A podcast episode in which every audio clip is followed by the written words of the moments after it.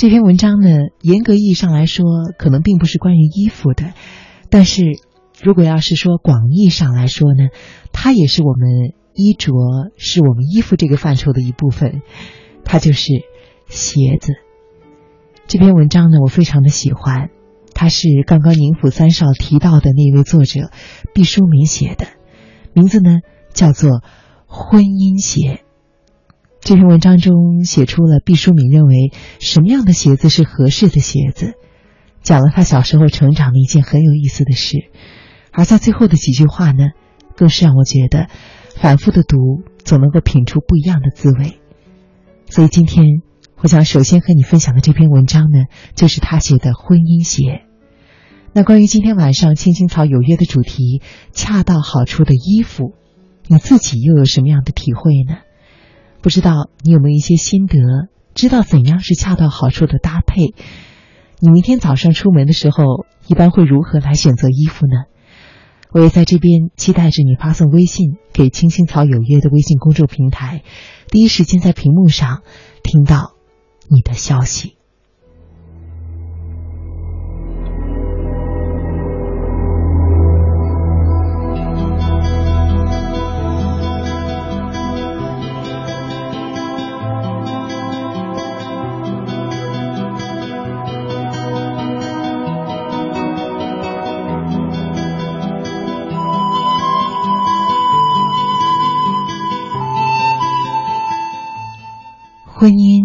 是一双鞋，先有了脚，然后再有了鞋。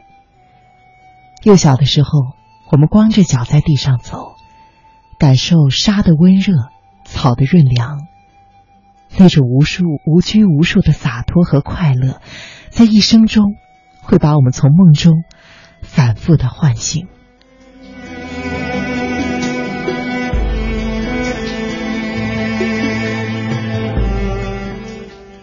后来走的路远了，便有了跋涉的痛苦。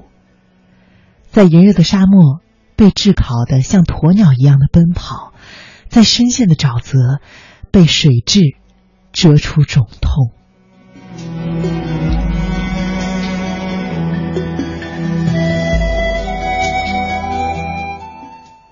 我们体会到，人生是一条无涯的路，于是。人们创造了鞋。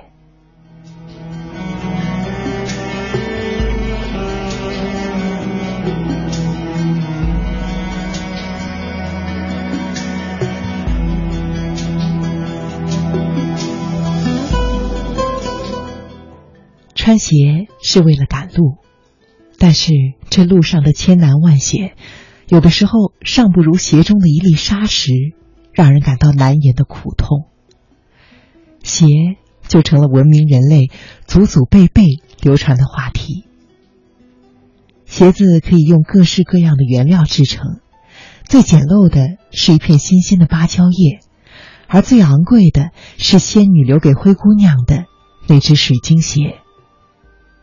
然而，不论什么鞋子，最重要的是合脚；不论什么样的姻缘，最美妙的是和谐。切莫只贪图鞋的华贵，而委屈了自己的脚，因为别人看到的是鞋，而自己感受到的是脚。脚比鞋重要，这是一条真理，而许许多多的人却常常忘记。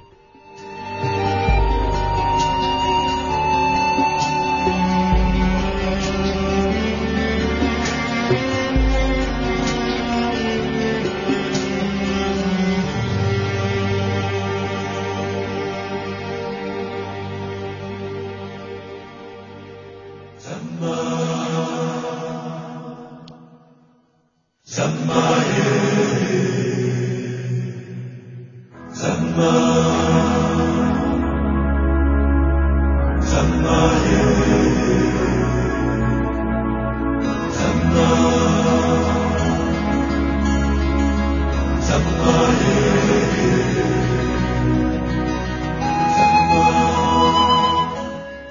我做过许多年的医生，常给年轻的女孩子包脚。锋利的鞋帮将他们的脚踝砍得鲜血淋淋。沾上雪白的纱布，套好光洁的丝袜，他们袅袅的走了。但是我知道，当翩翩起舞之时，也许会有人冷不防的抽搐嘴角，那是因为他的鞋子。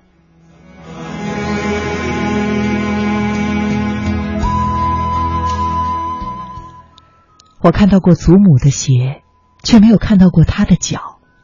她从不让我们看她的脚，好像那是一件秽物。脚驮着我们站立行走，他是无辜的，他是功臣。丑恶的应该是那双鞋，那是一副刑具，一套铸造畸形、残害天性的模型。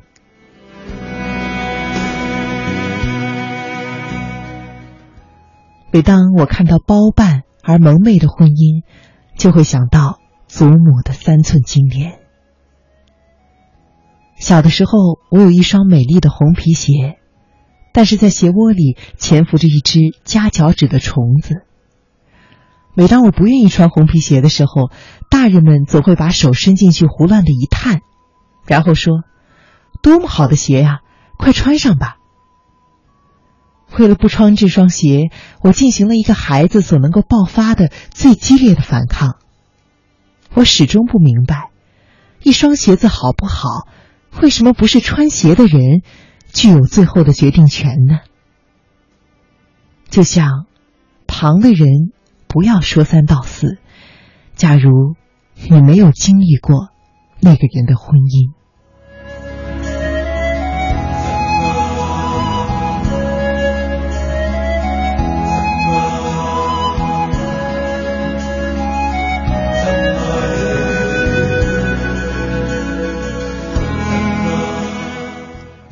滑冰要穿冰鞋，雪地要着雪靴，下雨要有雨鞋，旅游呢要有旅游鞋。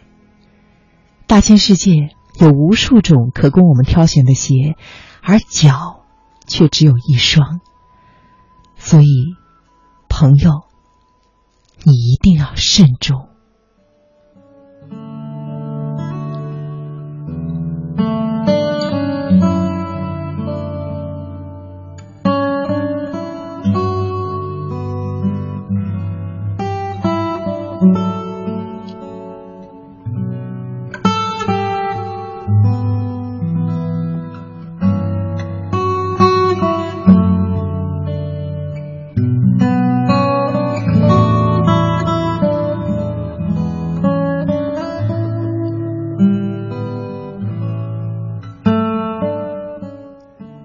少时，我参加运动会，联赛的前一天，老师突然给我提来一双橘红色的带钉跑鞋，祝愿我能够在田径比赛中如虎添翼。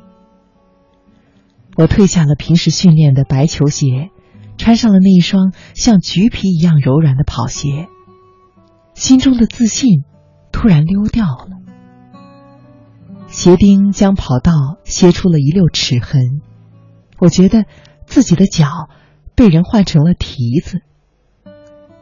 我说我不穿跑鞋，可是所有的人都说我太傻。发令枪响了，我穿着那双跑鞋跑完全程。当我习惯性的挺起前胸去撞那个冲刺线的时候，那根线却早已经像绶带一样悬挂在了别人的胸前。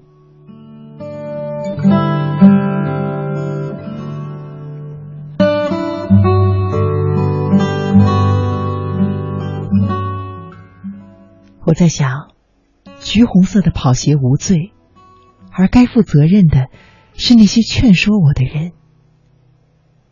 世界上有很多很好的鞋子，但是要看适不适合你的脚。在这里，所有的经验之谈都无济于事你只需要在半夜时分倾听你脚的感觉。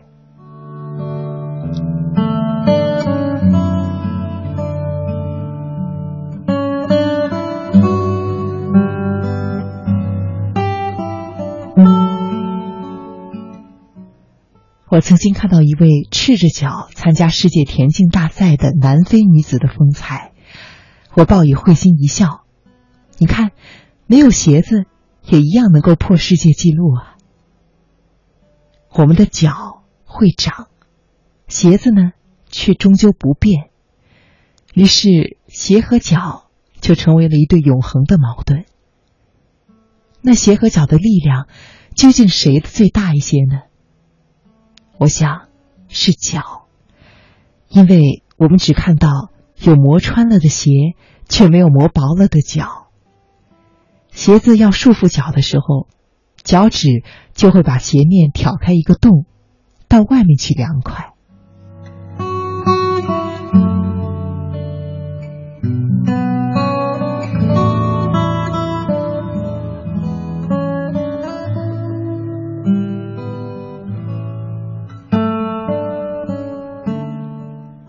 然而，脚终有不长的时候，那就是我们开始成熟的年龄。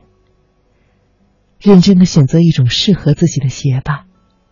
一只脚是男人，一只脚是女人，鞋子把他们俩连接为相似，但是又绝不相同的一双。从此，世人在人生的旅途上看到的就不再是脚印。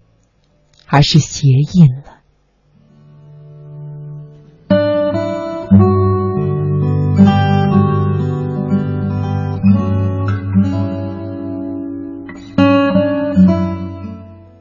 削足适履是一种愚人的残酷，正人买履是一种智者的迂腐。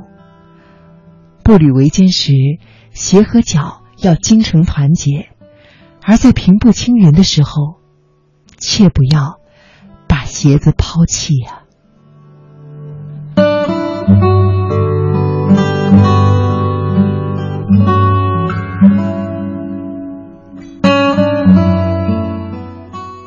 而最后要说的这句话是：当然了，不要抛弃鞋子，也要记得，脚比鞋子贵重。